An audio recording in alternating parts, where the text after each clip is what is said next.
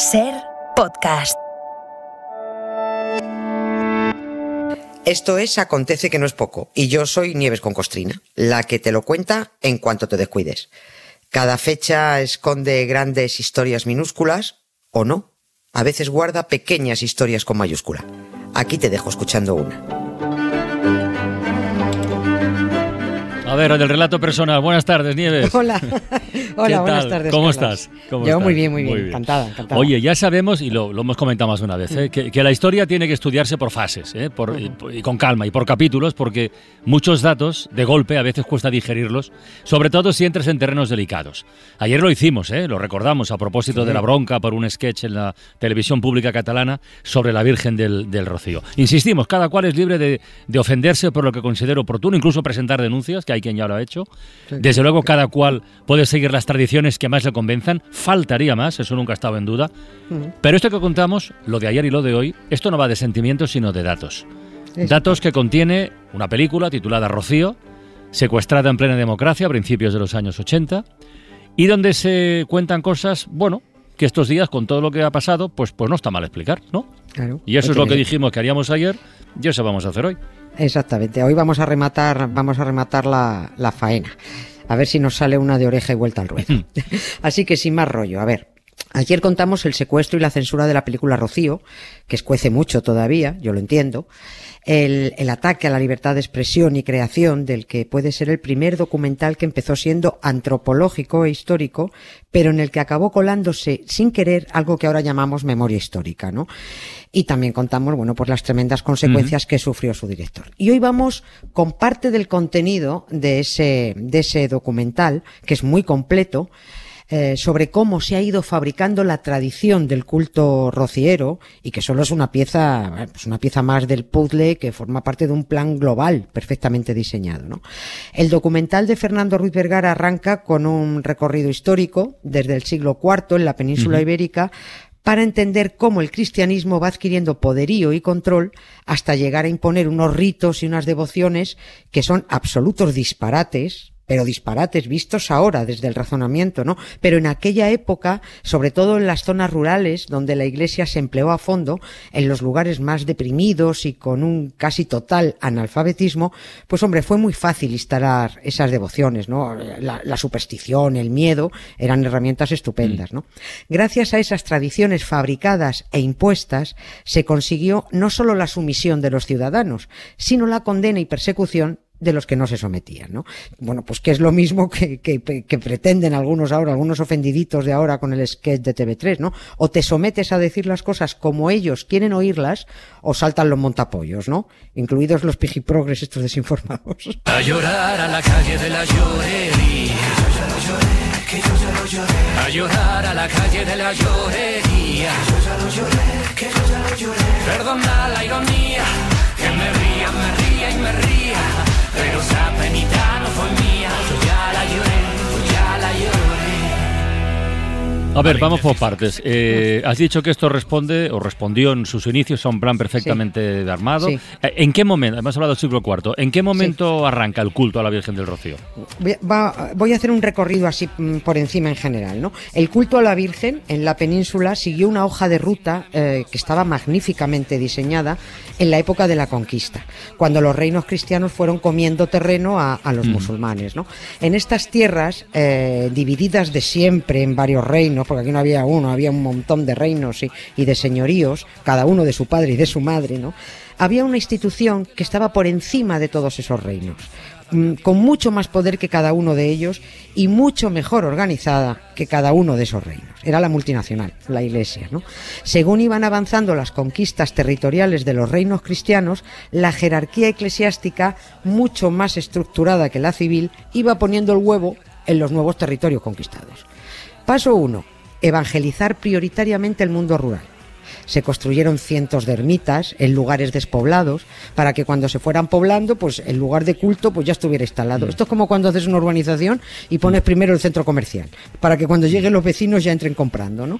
Bueno, paso 2. Derribar o, o remodelar todas las mezquitas y, y levantar o, o adaptar en su lugar, bueno, pues iglesias y parroquias, ¿no? Eso es lógico, pues son cosas de la guerra. El que gana, pues manda.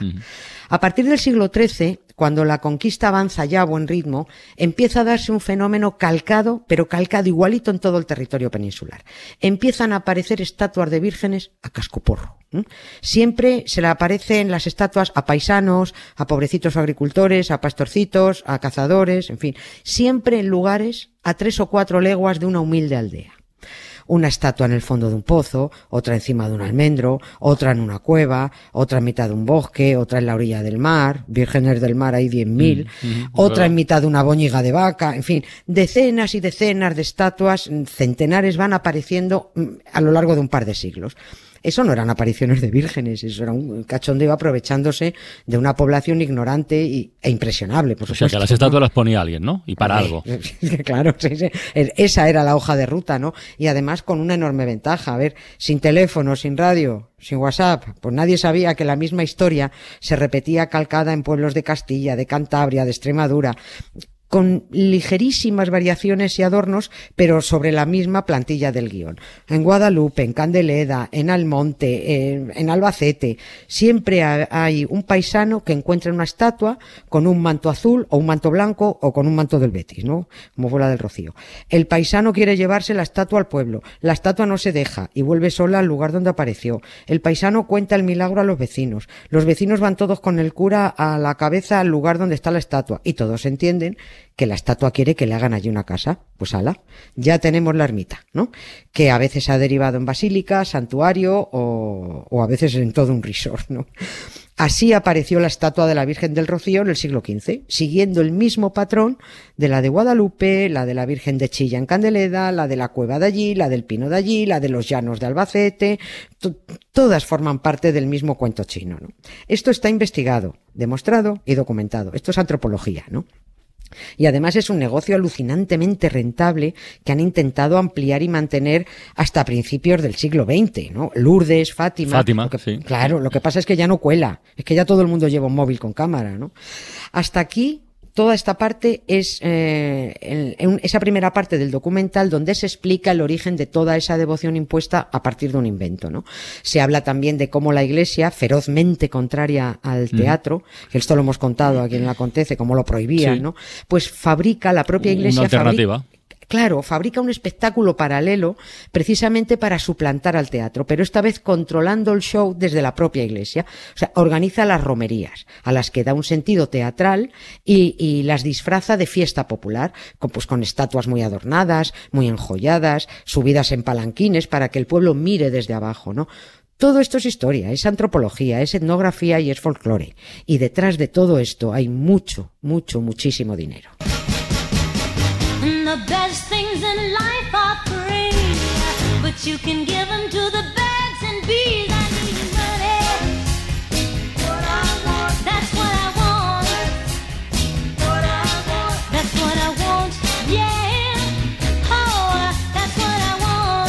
Entonces el documental de Ruiz Vergara también, también se ocupa del aspecto económico de esta historia.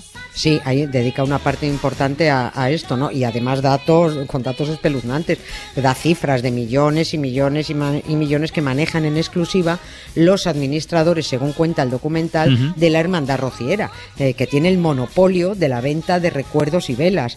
Eh, cuenta cómo es el depósito en determinada entidad bancaria, por supuesto, las ventas, ni impuestos, ni cargas sociales, ni nada de nada, ¿no? Por, no hablar del obispo franquista eh, de los años 50, relacionado con una constructora que es el que construye el nuevo santuario. Construye carreteras, urbanizaciones, un montón de edificios en Huelva, mientras los almonteños, en Almonte había 300 familias, vivían en chozas, ¿no? Pero bueno, esto es mejor verlo en el esto es mejor verlo en el documental que está muy bien hilado. Que se puede ver además, lo recuerdo, ¿eh? que ayer lo comentamos, se puede ver en YouTube, ¿no? En, YouTube, sí, sí, además está ahora corriendo muchísimo, ¿no? Vamos a recoger ahora solo dos aspectos históricos más del documental y que la gente se ponga la película tranquilamente y con, con una tila al lado, ¿no? Y después de verla, bueno, pues más que renegar de un chiste de TV3, lo mismo acaban acordándose de todos los padres de los ofendiditos, ya verás. Otro asunto que trata el documental es el conocido como Rocío Chico, que ese es, ese es otro show, ¿no? Pero esta vez en agosto. Y se celebra con la siguiente excusa. Durante la invasión napoleónica, 36 almonteños se levantaron contra los franceses, se cargaron a toda la guarnición y a su comandante. La orden en el ejército francés era que allá donde se derramara sangre francesa, se exterminara toda la aldea, ¿no? Claro, las autoridades civiles y eclesiásticas de Almonte se acojonan, lógico, ¿no? Y llegan a un acuerdo con los gabachos. Les dicen, mira, os pagamos un tributo y os decimos quiénes son los 36 que os han atacado, ¿vale? Los almonteños, los 36, fueron detenidos, ejecutados y descuartizados para escarmiento público. Claro, para explicar que Almonte se hubiera salvado del decreto que ordenaba el exterminio de toda la aldea, en vez de reconocer el cura, el alcalde y las autoridades que habían llegado a un acuerdo para entregar a los 36 vecinos y, el, y que habían pagado un tributo, pues lo disfrazaron todo diciendo que la salvación de Almonte se debía a la intercesión de la Virgen del Rocío. Y así se inventaron la segunda parte del espectáculo, lo que llaman el Rocío Chico, para agradecer anualmente aquel milagro que hizo la estatua. Y colorín colorado. Ya solo nos queda la parte dura. ¿Cómo la parte dura? ¿Qué es lo que nos queda, Nieves? La parte, la parte más dura. La represión franquista en el 36 en, en Almonte, ¿no? Pero para, recordar esto tenemos que irnos primero al 14 de abril de 1931. España se constituye en república, fue cuando el país tenía 24 millones de habitantes y el 50% de ellos eran analfabetos. Durante la República nadie prohibió las manifestaciones religiosas, nadie prohibió el rocío, nadie prohibió la Semana Santa. No se prohibieron procesiones en ninguna parte. Es más, el primer presidente de la República, Niceto Alcalá Zamora, lo hemos comentado mil veces, era un católico, muy cansino, de misa diaria, tenía capilla en su casa, ¿no? Lo que sí se hizo en España, con la República y con la Constitución, fue ordenar la retirada de los ayuntamientos e instituciones civiles toda representación religiosa, puesto que el país pasó a ser un Estado laico, ¿no? Del Ayuntamiento de Almonte se retiró un azulejo con la Virgen del Rocío. Y por cierto, meto una morcilla. Me parece vergonzoso y un poquito insultante que aún hoy, en 2023, el Ayuntamiento de Albacete mantenga dentro de un organismo civil una estatua de Virgen con su capilla. Eso es una absoluta, de la Virgen de los Llanos, una de las que apareció en el siglo XIII, una estatua. Bueno, esto es una absoluta falta de respeto constitucional al conjunto de los ciudadanos. ¿no? Bueno, fin de la morcilla. La derecha rancia de Almonte eh, con esto, cuando se retiró el azulejo de la, de la, de la Virgen del Rocío, reaccionó. Eh, estaba implicada directamente además con la Hermandad del Rocío. Eh, lo que cuentan los testigos en el documental es que se regaló vino a la población, que la mitad acabaron emborrachados y que los vecinos montaron un escrache contra las autoridades republicanas locales. Claro, cuando llegó el golpe de Estado franquista del 36, los testigos cuentan en el documental que los cabecillas de la represión, los que llevaban camisa azul de falange y medalla de rocío al cuello, eran también los cabecillas de la hermandad que no habían olvidado los nombres y las caras de los almonteños que quitaron el azulejo del ayuntamiento o que simpatizaban con la República. Cien vecinos fueron fusilados, todavía los están buscando en fosas comunes. Los herederos de aquellos cabecillas fueron los que denunciaron el documental en el 81 porque los testigos dan sus nombres. ¿no? Y bueno, les escuece mucho que se pueda hablar de ello y sobre todo que se pueda ver el documental. Pero esto es así, esto se llama memoria histórica. ¿no? Así que mira, oye, que celebren sus teatros como más les divierta, está en su libertad, ¿no? que se peguen por saltar la verja. A los demás nos da exactamente igual pero hombre, que nos dejen de dar la turra ya al resto y que no se apropien de todos los andaluces, que son millones los que pasan del asunto y también se ríen con los chistes de estatuas. ¿eh? Así que mira, ellos a lo suyo y a su show y los demás a lo nuestro. Y mañana más nieves. Un beso. Un beso, hasta mañana. Para no perderte ningún episodio, síguenos en la aplicación o la web de la SER, Podium Podcast o tu plataforma de audio favorita.